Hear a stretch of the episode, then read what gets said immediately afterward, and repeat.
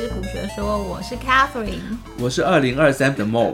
讲了这么多哦，就是你会想说，我们以我们刚刚例子来讲说，如果今天哈佛跟台大，我决定要选哈佛了，可是还是有些问题，你真的要选哈佛的时候，你会发现，哎，怎么那么多麻烦的事情要做，对不对？我们今天大概跟大家要买机票，第二个英文可能讲不是太好，第三个还要找宿舍。跟大家讲说，如果你有这些问题，你该针对什么地方？去做一些改进或者是 search，标题叫做“台湾股民看美股”。如果今天我要进到美国市场去玩美股了，我讲的不是付委托，我讲的是就是自己去操作。开美股券商户头，那第一个就是开美股券商户头，我不会开。然后呢，我要开哪一家？这我们自己的例子，我们自己公司的员工开到现在为止，开 了两年多吧，才刚开。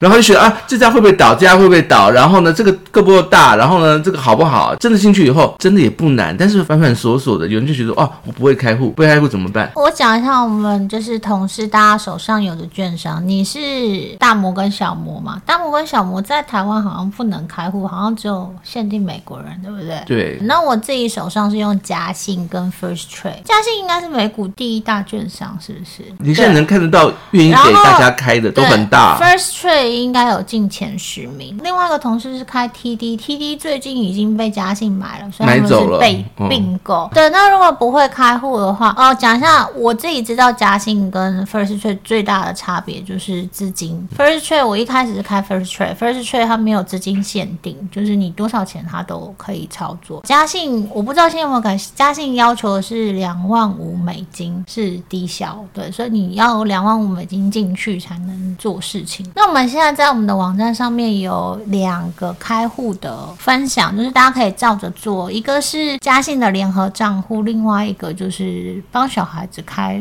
这不是业配，我们完全没有。就是就是分享，就是怎么开户。那因为开户要准备一些文件啊，然后一步一步怎么做，可以照着我们上面的操作，那就是一个分享文。第二个是那个，其实开户没有那么难，但开完户以后，你会发现更困难的是汇款。开了户，呃，已经户头已经在上面了，你没有钱，或者说我不知道怎么把钱放过去。对，我讲一下，就是我朋友英文也很好，因为基本上都是在跑国外市场的，然后就跟我说，哎，我开完户，我朋友不会汇款？哎，超可爱。然后汇款的时候，当能够知道要汇款那一刹那，啊，手续费怎么那么贵啊，啊等等之类的，就都会限制你。对，就是他就会卡住。那汇款其实还。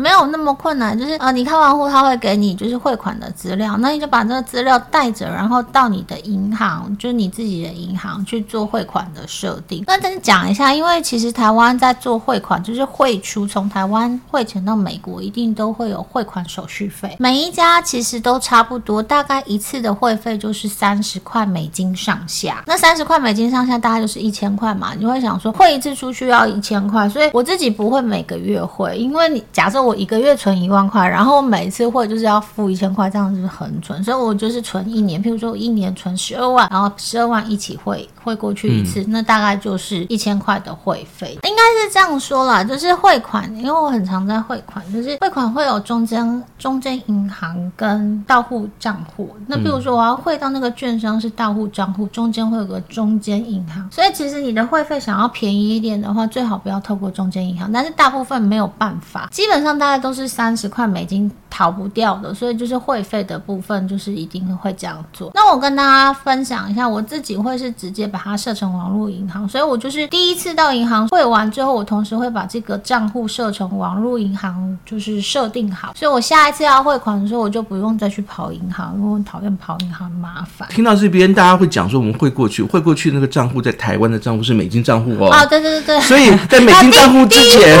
你要把台币换成美金，从你的台湾的美金户头汇钱去美国美股券商的户头，呃、其实现在台湾的银行都是开，就是各国货币都有，都有的，基本上每一间应该都是这样。所以，譬如说，哎，我我不是跟大家分享，我每个月就是钱进来就会直接存存钱，就扣到我的存钱户头。嗯、所以，比方说，我每个月就存一万，那一万进户头的时候，它会直接换汇成美金。那譬如说，这个月一万块就可能换个三百块美金，然后就累积累积累积到年底的时候，我就一笔把这个钱汇过去美国。嘉信我不确定，但是 First Trade 我最近还蛮常看到广告，他们有会费的补贴，意思就是说你把钱开完户会过去之后，他会补贴你好像二十五块还是五十块的呃 return，就是还还钱给你，就是他们的 bonus 汇款进去的奖励，那这个大家可以参考一下。然后再来就是软体操作界面，因为我们刚刚讲的是不是付委托是自己操作嘛？软体的操作界面就是一般你要买卖啊这样子的一些程式，可能手机上有 APP，其实手机上一定有 APP 啦，电脑也可以再再做操作。Firstory 我确定它是全中文界面。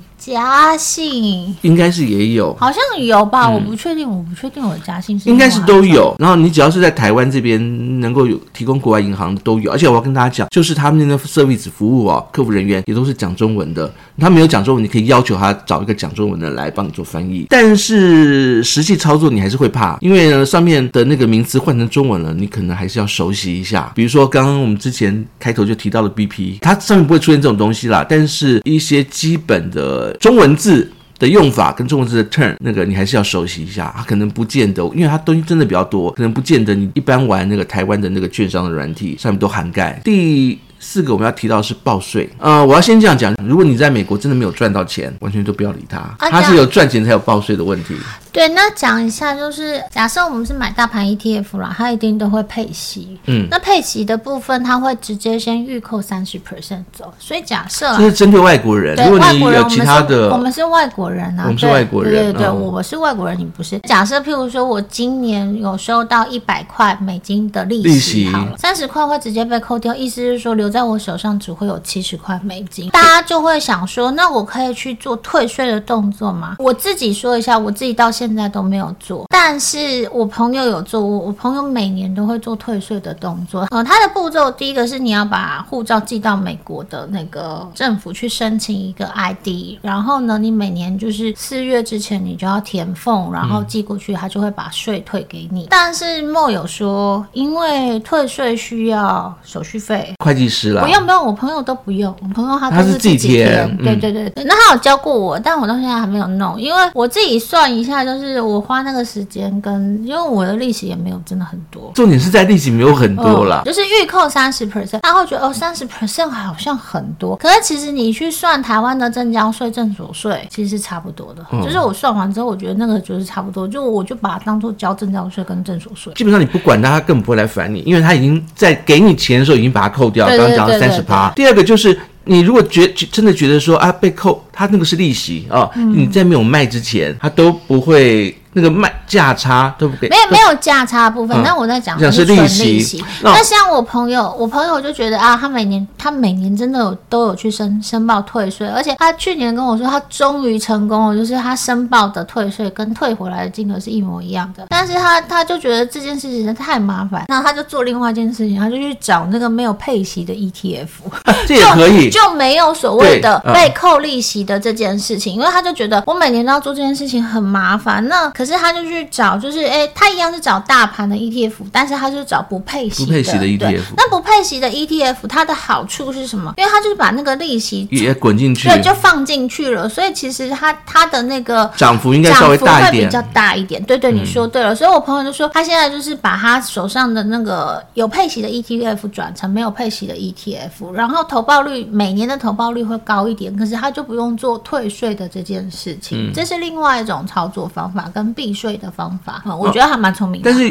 我要这样讲，什么时候你会担心到报税？就是如果你假设你也不 care 或者怎么样之类的，当你把股票或者你你的那个东西卖掉的时候，而且赚了很多钱，要赚多少钱才会被收税？呃，之前都是给你扣掉，所以你只是要讨回来。哦，啊，你你知道我讲？你要把它讨回来，讨回来的唯一的方法就是啊，你把它卖掉，它是不是赚一？它一整年算的。嗯，那你赚多少钱，它会给你扣掉百分之三十。有一个方法就是你可以。大概估算一下，如果今年你把它卖掉，已经赚的钱超过了一千美金，美金一千到两千美金。因为我习惯是用那个会计师嘛，我就请会计师帮我做整理，然后把税退回来。否则的话，你就试试看，就是比如说你的百分之三十有没有大于一到两千美金。如果有的话呢，你就可以扣掉一到两千美金去请。会计师帮你把其他东西退回来。Oh. 那如果差不多的话，比如说就真的只赚一到两千，就不用了，差不多就给他扣走好了。你请会计师也是要这个钱。也是这个钱。再来就是那个股市资讯。那有人讲说台湾这边好多八卦消息哦，好多小道消息，好多分析师哦，好多那个自称的股神哦，很多消息可以可以拿。那那边哪里找八卦？哦，那边八卦才多嘞，真的。但是那边的八卦可能要需要找一些正常的管道，比如说华尔街资讯，像我有订那个财富资讯、华尔街，还有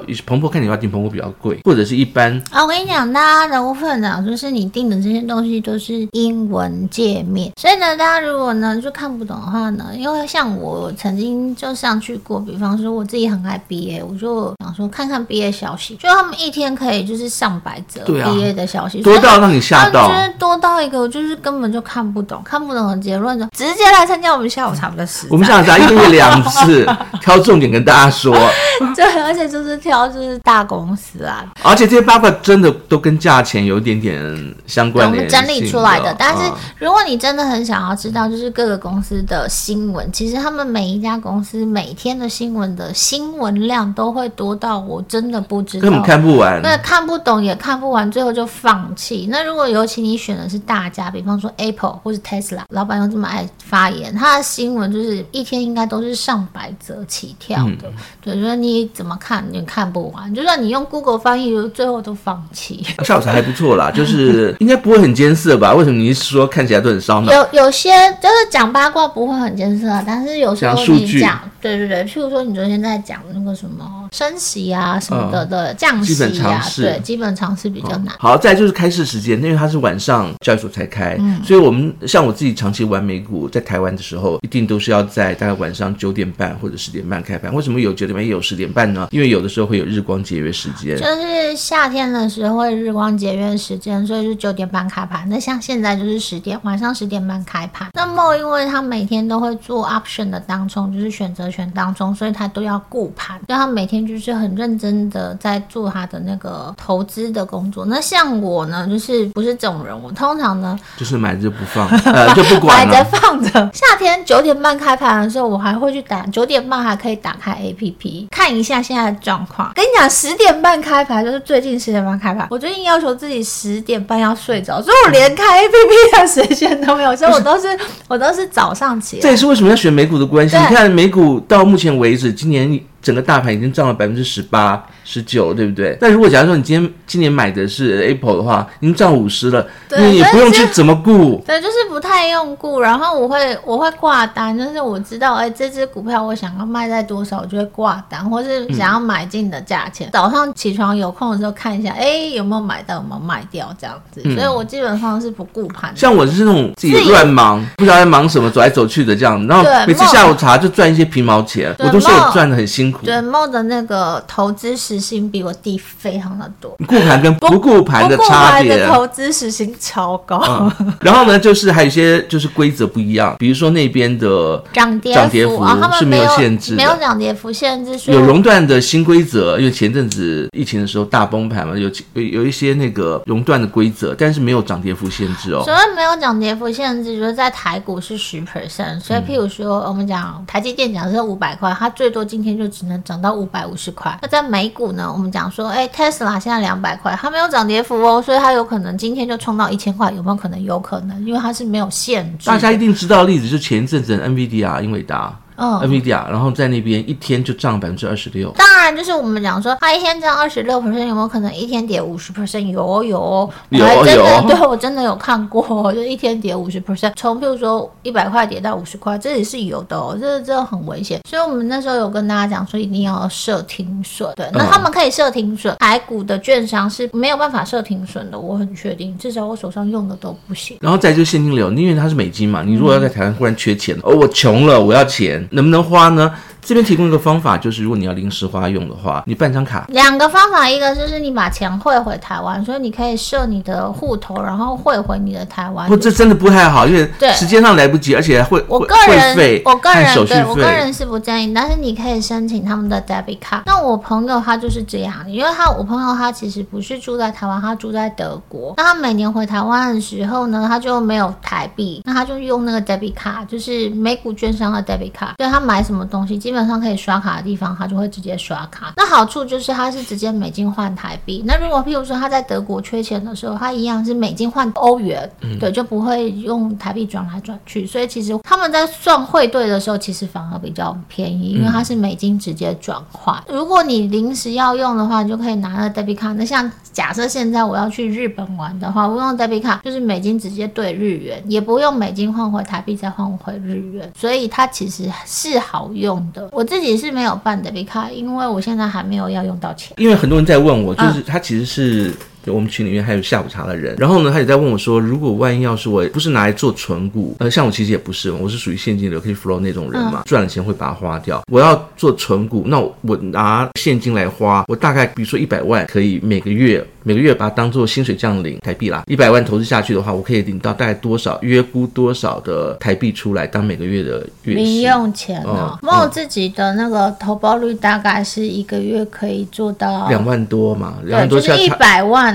Daily 的操作是两万多块。那讲啊，Mo 的操作是有严格的 SOP，它有执行的买进跟卖出，所以不流畅的那种。然后而且它是每天就是每天都要看盘两个小时，那我做不到，所以我就听他讲，就是类似像这样。所以你大概如果你是走现金流路线的话，就参考看看。对，然后我讲一下我自己今年美股的投报率。我看我的那个投报率就是券商帮我算，嗯、大概是六 percent 哎。输大盘，你不是很生气吗？没有，不要很生气，因为我进去操作的天数，我讲的天数可能不超过三十天，可能十五天吧，就是挂单买进卖。你买大盘，然后结果输大盘。他算的是我有交易的哦，好，好，就是就是你不是纯股，是交易，是走现金流路线的，对对对，就是不是纯股，纯股因为没有交易嘛，他就是一直放在那边。对，我在说的是有交易的，我交易的就是我交易的股票基本上就是 Big Seven、Apple 啊、Amazon 啊，我会买巴菲特啊。哎，我我觉得有玩台股人或者有玩基金的人，台台湾基金的人，你可以去比较看看，你今年到目前为止有没有赚到六趴。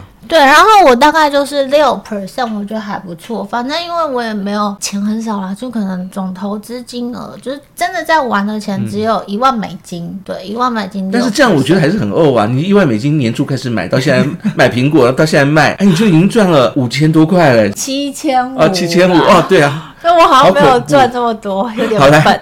但是有六 percent，我已经很开心了。然后我们要提就是，如果你把一个股票当成新工作，因为如果今天听了这集，哎，就有兴趣，但我台股玩得很顺手啊，我想要试试看挪一部分资金去试试看美股，把它当成一个新工作。那我们刚刚提到有些门槛，对不对？有些不一样的地方。嗯、那你要学会什么样的技能跟什么样的那个方式来适应？我这边大概帮大列了哦，你可能要怎么做什么样的准备啊？第一个是你必须知道美股那边它跟台湾不一样点，是你什么时候投入，嗯、什么时候开始买进。什么时候卖出？投入时间，我们在另外一个节目里面下午茶就是讲，就是美国它每一年的周期，什么时候周期是买原物料啊？什么时候是什么什么什么周期买什么样的板块？什么样的类股？它的温柔会比较高。然后哪一个月进去会温柔会比较高？类似像这样子，这个东西都可以参考。你也可以做自己的路线，比如说像是现在年底嘛，年底的话就是做账行情。台湾台湾也有啦，啊，就反正就是一堆，就是有一些做账行情就一定会赚的。这时间点你就就投入进去，投入的时机。然后第二个是你要投入多少的资金，那你可能就是小小。小的一部分来来去做，就讲到另外一个同事啊，讲好多次，他一定快气死。就是开了两年才终于开起来的那个我们那个同事，他放了五五千块钱美金，他今天赚六趴，三百块，三百块，他就觉得好少。他五千块不是整个一次把它全部买光光，他可能就分个十分之一吧，五百块钱去投资，就只赚三十块。跟大家讲一下，因为我自己做台股做十几年嘛，然后后来有开始做美股，那我觉得就是像 Mo 讲，就是第一个就是当然就是开。户把钱汇过去，那要进场的时候，我觉得美股最棒的就是你可以买一股。所以茂有时候之前刚刚听他在讲说 Apple 可以买，我一开始就买一股，真的就买一股，然后或是买两股。我到现在就是常常看我自己台股跟美股，美股赚的钱真的很少，因为我很常赚二十块。我就我上次不是跟你讲说我买 Tesla 赚一块，一块美金，一块美金，我就觉得很好笑。可是呢，你那一块。几天就达成了，你知道吗？两呃两个礼拜了，我放了两个礼拜。啊，真的吗？放那么久？然后 很白痴，反正就是我常常看我，我虽然投报率六 percent，对，但是那个就是都是说二十块、三十块那样加加加加起来，真的换成台币真的很少。可是其实我在台湾股市的操作，因为你的买卖都是一张嘛，嗯，就像我们讲说最便宜的金融股，一张可能就是一万八，嗯，那我的投报率如果十 percent，我就赚个一千八，对不对？是不是比美股还要好？可是所以其实大家不用觉得美股的投资门槛很高，其实还好。那这样好适合年轻人哦，很适合啊！就是你看六千块可以买一一股 Apple，当他 Apple 的股东，然后就赚二十块，二十块就六百块，可以当那个午餐钱，就很棒。我一直都这样觉得，我每次，我每次看到自己的那个对账单，然后今天赚二十块美金，我心想说二十块是什么鬼啊？想说啊，算了算了，这二十块可以去吃个好便当，或是可以吃三天便当，就很开心。跟时间比起来，其实我觉得真的就是，柯水一直讲说我的那个时薪很低这样子。陈茂的时薪真的超低，他每天都在看吧。我算过我的时薪啊，我时薪就是一一小时五千块。我那我一小时可能才五块钱，我不知道啊。我那就是我要花很多时间去看盘，因为我是我不是纯股那一类的。你又把目标放在我一定要比，比如说像今年 Apple 已经超过五十趴，对不对？你没有赢他吧？有，我我是每每一两个礼拜就公布一次，好不好？每次都赢。再来是技能啦，这边还是要研究，这些要准备。那技能的话，我觉得要比较不一样，跟台湾不一样的，因为 ETF 诶 ETF 超多，你一定要研究所谓的 ETF。ETF 的好处就是它跟个股不一样，是它的风险真的很低。比如说大盘的 ETF，它虽然赚的低，但是要它忽然发生什么事件，比如说那个马斯克他讲什么话。说金主通都走掉了，这样 不会发生这种情况，因为它是一堆，而且它有就是会一直变换。还是选股，比如说我为什么要选 Apple，它可能是第一大，类似这个原因嘛。但是我最近玩的是反而是呃微软，因为微软 OpenAI 事件，类似像这样，为什么要选股，把那个目标选择出来，这跟台湾比较不太一样。那呃没有什么小小道消息有啦，但是不用，我们不用看小道的消息，基本上你玩大股票你就是看大道消息，比方说 Tesla 的马斯克讲了什么，连台湾新闻那边都是小白散户跟机器人，就这样想。在你要熟悉放空跟看涨，台湾的因为整个的金融比较保守，放空我觉得第一个不好放空，第二个要赚，台湾的放空好像都要做借券的动作，融资融券，这个我真的不会。那那边的话就跟看涨是一样的，对，就是他买看涨跟看跌的操作方式是差不多，完全一模一样的，嗯，而且真的好方便。然后那个有机会我们再重新再讲一遍。再来就是你要熟悉停损跟停利，嗯，这个台湾我认识的其实不光是台湾啦，所有的那个那个我认识周边的只要是散户。基本上都不太会停损或停利耶，大家都只知道说啊，比如说那个 A 董的那个董太跟我们说，哎，什么东西赶快买，我就赶快买，所以都知道进场的消息，进场以后一定也会赚，但是赚了以后。不知道怎么，大家都跑光了，只剩下一个人被套牢了这样子。不知道哪时候要卖。那我自己因为跟茂学了很久，所以我一定会做停损跟停利。那停利的部分就是我我之前有分享过嘛，我基本上都是设五 percent，就是这只股票只要赚五 percent，我就会卖掉。然后等它跌下来一点点，然后再买。那停损就是十 percent，对，这是我自己的操作，就是懒人操作法。又回到芒格那天那个名言，他是说，如果你知道你会死在哪个地方，他一定一一辈子不会过去。他看到不好的，或者是他会马上的，他是一个非常胆小、逃避会逃避风险的人，所以他才能够安全的变成大富翁。这也是为什么台积电买一个月就卖光光了。那你就知道他觉得危险了，他就会走掉。停损跟停利真的很重要，停利。意思就是说我不要赚太多，赚到自己后悔，就是差不多赚到。满足我就先收了。所以我之前的梦可能跟我讲说，那个什么修缮股啊，然后进场，然后就五 percent 就会出，然后有时候会小贪心多留一股，然后可能 留到赚七 percent。对，但多留一股赚七 percent，换算成台币可能就是两百。哦，我想到了，你说那个只赚一块，就是因为你多留了。特斯拉没有停利，所以最后只赚一块，一块是三十块。我都赚好几趴呢，你知道吗？三十三十块台币。好，那在虚拟盘，这个很重要，它有很多的给，比如说给你十万、二十万。可以正常操作的，我但是是假钱。对，但是梦有之前一直建议我，就我还没有开始玩之前，还有建议我去玩虚拟盘。然后我有注册，然后但我真的看不懂，所以我最后就是选择开实体盘。我觉得差别是你真的是你自己的钱跟。实际的交易户头，我觉得还是有点不一样，所以我个人其实非常不爱虚拟盘。是因为你觉得你赚，但是都看不到。不是，不是，不是，不是，它的那个界面我完全看不懂。就一样的界面啊。没有，没有，它是你介绍的那个券商不是。但是现在你的券商很多都提供了虚拟盘。真的吗？这我就不晓得。啊，就用一样的界面去操作，这样好，那类似像这样子。所以我个人是觉得真枪实弹玩就比较好。那美股的真枪实弹玩，就我刚刚讲，你可以买一股，一股真的不贵。再来结论，结论部分我们就直接看哦。这次就是我们常常在下午茶看到的图，但是我们把这底下 IWM 换成了台股，哦、对，就是把它当成台股的那个大盘零零五零的走势啊、哦。中间一样就是美股，就是 SPY 标普五百 S 这个 ETF 的走势，这样算是美股大盘。上面就是苹果，最上面是苹果。哦、我们来看一下今年年初你投一千块钱，我是把这是。是十年吧？啊，那这十年，因为你要距离长才拉开。二零一三年的时候，二零一三年一月一号，如果我去买放十年零零五零的话，一千块，我现在会变成一千三百三十块。如果买美股大盘的话，一千块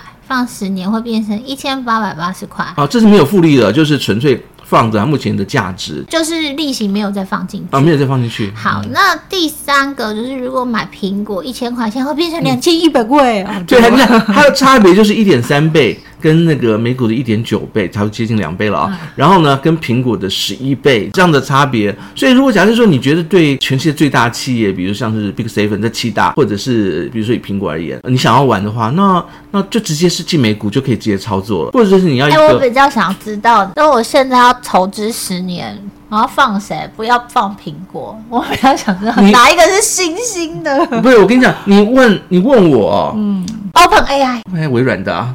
它没有上市，现在微你就买微软呐、啊。但是重点又来了，你知道那个单一公司能活七年以上就很就很惊人了，好不好？对对对对对。嗯、好，所以还是买大盘。好，那就我们大概总结一下，今天谈到了就是美股跟台股的差异，然后从台股到美股中间有哪些门槛？你如果要开始要试试美股的话，你需要具备哪些基础的技能跟知识？那最后呢，我们就最后一张图有一个比较，看去做选择，把它当做哈佛和台大这样。好，好，当然 选哈佛。这样的喽，我们下次见，拜拜，拜拜。